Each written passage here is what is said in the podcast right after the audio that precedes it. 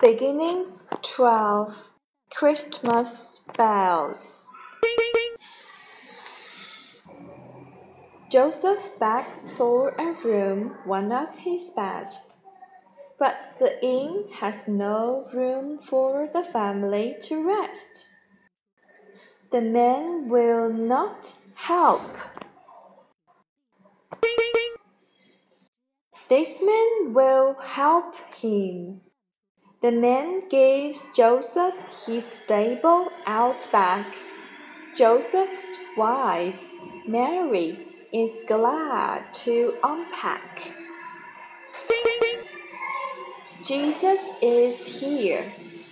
A baby sleeps in the manger bed, a place where the cows and the sheep are fed. Jesus has come. Ring the Christmas bells. Men are on the hilltop.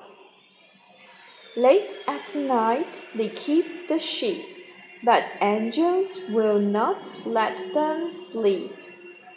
Jesus has come. Ring the Christmas bells. The men met here.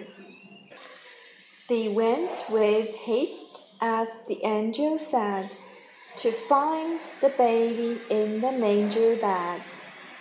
Jesus has come. Ring the Christmas bells. Jesus is God's Son. Wise men came from faraway lands. They came with good gifts in their hands. Ring the Christmas bells. God's Son has come.